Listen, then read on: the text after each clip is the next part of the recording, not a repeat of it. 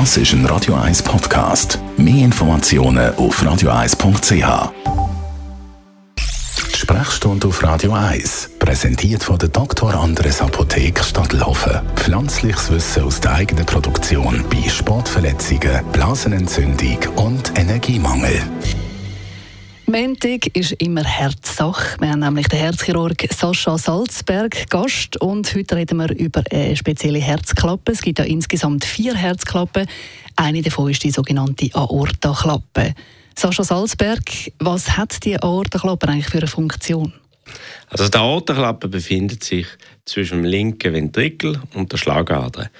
Wir tun uns jetzt einmal in den Kopf von einem, Blut, von einem roten Blutkörper versetzen. Und wir reisen durchs Herz. Wir kommen von der Lunge, durch die Lungenvene, in den linken Vorhof. Und in dem linken Vorhof finden wir das linke Herz an und auch noch die erste Klappe, das ist die Mitralklappe. Und die verbindet den linken Vorhof mit dem linken Ventrikel. Dann geht das Blutkörper vom linken Vorhof in den linken Ventrikel. Das ist die Haupt Klappe. Und dann schaut sie auf, das schaut das Blutkörper auf und sieht die Aortenklappe. Und die ist am Ausgang vom Herz, bevor man aus dem Herz rausgeht und in den Schlagader geht. Und die Aortenklappe funktioniert, die geht auf, wenn das Herz schlägt, sodass das Blut rausgeht und schließt sich, sodass das Blut nicht ins Herz zurückfließt, wenn das Herz nicht mehr schlägt und sich das Herz in Ruhe kann füllen kann. Das ist die Aortenklappe. Also das ist, wie man so versteht, in dem Fall sehr eine wichtige Klappe. Also alle Klappen sind wichtig im Herz, weil wenn eine nicht funktioniert, ist das ganze Gleichgewicht äh, durcheinander Aber die Aortenklappe ist eine wichtige Klappe und ist auch sehr häufig äh, betroffen von der Aortenklappenstenose. Muss man sich vorstellen, das ist wie ein Wasserhahn, der sich über die Zeit verkalkt und verstopft.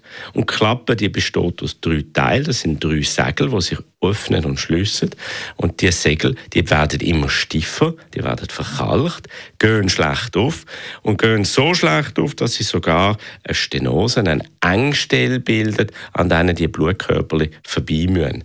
Und das kann dazu führen, dass, das Herz, dass der Herzmuskel dicker wird und darunter leidet. Und es kann auch dazu führen, dass weniger Blut vom Herz ausgeworfen wird, sich in der Lunge staut und auch Symptome verursacht. Hm, und äh, was macht man dann eigentlich, wenn so eine Verengung da ist? Was gibt es da für Möglichkeiten?